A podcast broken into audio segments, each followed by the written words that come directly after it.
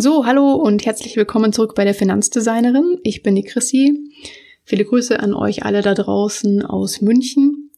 Heute geht's bei mir darum, dass ich einen kleinen Mitte des Monats äh, Recap machen will. Und zwar haben wir jetzt Mitte Februar, also wenn ihr das hört, ist es wahrscheinlich schon ein bisschen später, aber das macht ja nichts.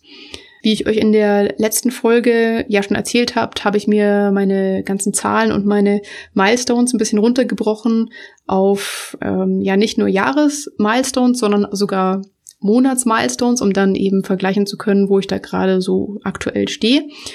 Und da dachte ich mir, gebe ich euch mal kurz einen kleinen Einblick in die Sachen, die ich jetzt diesen Monat gerade aktuell ausprobiere und was da eben alles gerade so passiert. Ich hatte euch ja schon erzählt, dass ich im Januar war mein passives Einkommen bei ziemlich genau 200 Euro. Und äh, laut meiner schönen Tabelle, die hier vor mir liegt, müsste ich jetzt Ende Februar schon ein passives Einkommen erreicht haben, was bei 222 Euro liegt. So, das heißt, das sind jetzt 22 Euro mehr. Die Frage ist natürlich jetzt, wie erreiche ich die? Wie, wie kann ich die bekommen am besten? Da sind wir jetzt bei dem berühmten Wie. So, wie geht das denn jetzt? Das ist eine tatsächlich sehr gute Frage. ich habe mir jetzt für mich selber gedacht, dass ich gerne eine Sache ausprobieren wollen würde, die ich eh eigentlich schon lange selber auf dem Schirm habe. Und zwar geht es da darum, dass ich gerne ein kleines E-Book, was ich im Sommer letzten Jahres, also 2018, mal geschrieben hatte, das habe ich auf äh, meiner meiner Webseite, also nicht der Finanzdesignerin Webseite, sondern meiner anderen Webseite, wo es ums Auswandern nach Australien geht, da habe ich das veröffentlicht. Und dafür, dass es ein sehr, sehr nischiges Thema ist, sage ich mal, ja, verkauft sich das bisher eigentlich auch ganz gut.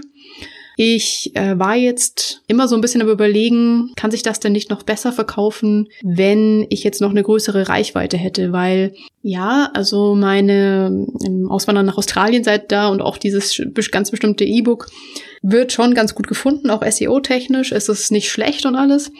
Nur ähm, gibt halt schon auch viele Leute, die jetzt zum Beispiel direkt auf Amazon gucken, wenn sie irgendein bestimmtes Thema oder so suchen. Deswegen habe ich mir jetzt für den Februar tatsächlich mal vorgenommen, dieses eine Buch, was momentan ja erstmal nur ein E-Book ist oder was ich momentan eben nur als E-Book verkaufe und zwar auch nur, wie gesagt, über meine, über diese Webseite direkt. Das kann man dann kaufen auf, auf dem Digistore 24, das würde ich wahrscheinlich schon was sagen. Da kann man so digitale Dateien ganz einfach hm, hochladen und Digistore 24 wickelt dann die komplette Zahlung und alles ab, was wirklich super praktisch ist. Das heißt, man hat mit der, ja, mit der ganzen Zahlung und auch wenn es mal eine Rückgabe gibt oder so, hat man dann damit nichts mehr zu tun. Das ist praktisch, das ist auch steuerlich unglaublich praktisch, weil das ist vielleicht auch noch eine ganz interessante Info für euch. Ich hatte mir am Anfang überlegt, das E-Book ganz einfach über meine Webseite zu verkaufen. Da gibt's durchaus auch Plugins, also irgendwelche WordPress-Plugins oder so, die, worüber das eigentlich kein Problem wäre. Also die Zahlung und so weiter könnte darüber auch relativ unproblematisch abgewickelt werden. Nur habe ich da ein bisschen mehr da noch drüber nachgelesen und bin dann über eine Sache gestolpert, die mich dann so ein bisschen hat innehalten lassen. Und diese eine Sache, surprise, surprise, war, na, die Steuern ja, die Steuern. Denn bekanntermaßen hat Deutschland ja das komplizierteste Steuersystem der ganzen Welt.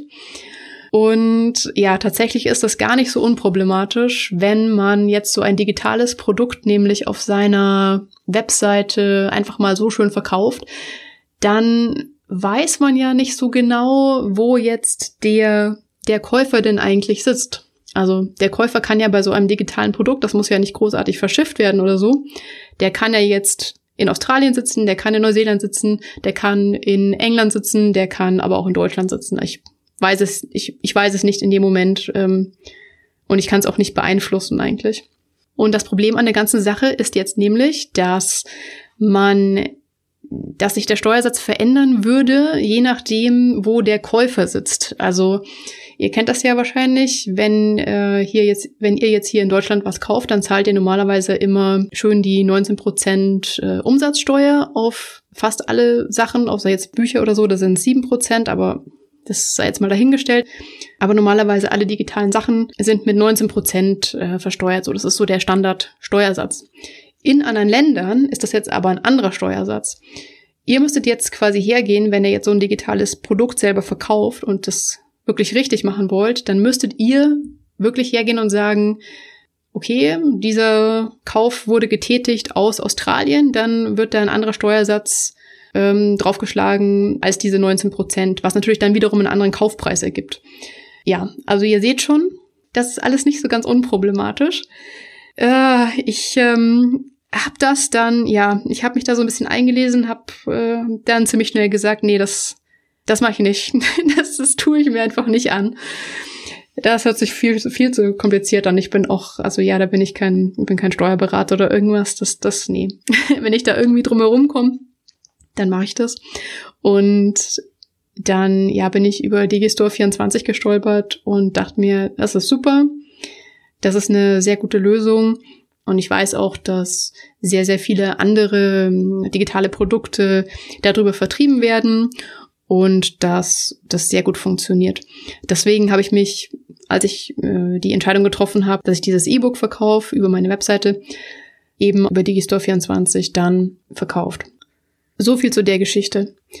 Genau, und jetzt nochmal zurück zu Amazon und diesem ähm, Print on Demand heißt es ja so schön.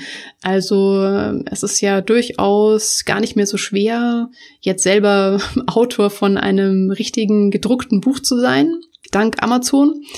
Dafür muss man ja, muss man jetzt so ein Buch noch schon noch mal neu layouten, weil man muss es dann in die richtige in die richtige Form bringen, auf die richtige, richtige Größe bringen und so weiter.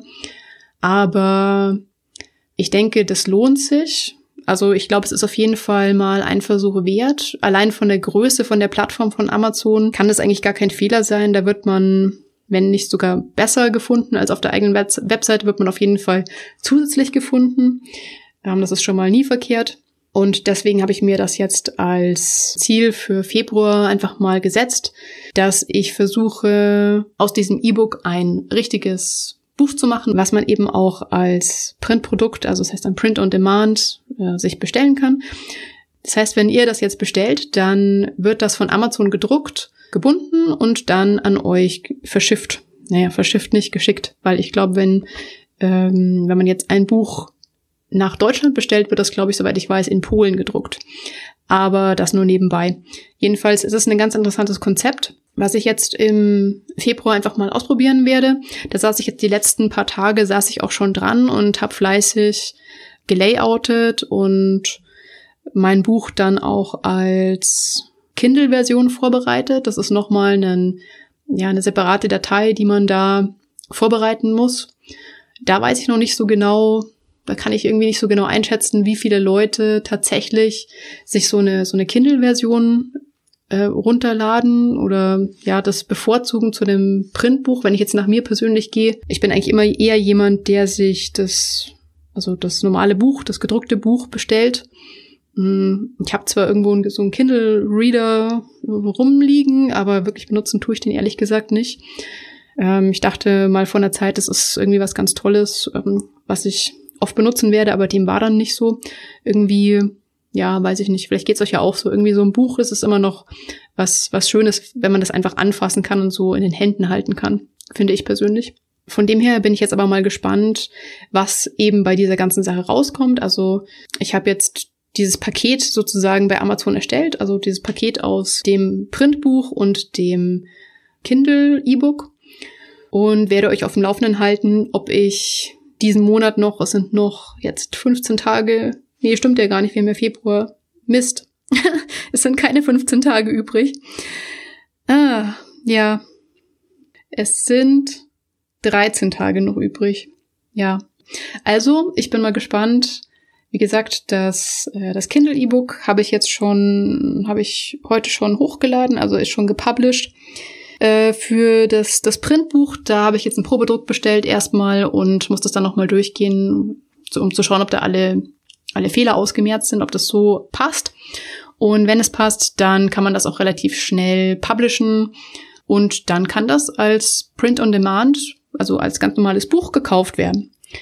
Da bin ich wirklich schon sehr gespannt, ob ich meine fehlenden 22 Euro äh, passives Einkommen für den Februar, also für diesen Monat, damit noch zusammenbekommen. Genau.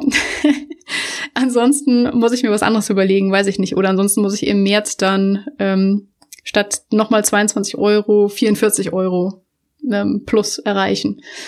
Ja gut, werde ich sehen. Ich werde euch auf dem Laufenden halten. Ich werde Ende Februar auf jeden Fall nochmal einen, einen Recap machen. Da werde ich schon die ersten Zahlen haben. Ich weiß nicht, ob sich bis dahin überhaupt schon was getan hat, keine Ahnung, aber werden wir sehen. Werde ich euch erzählen dann. Soweit von mir und meinem kleinen Recap.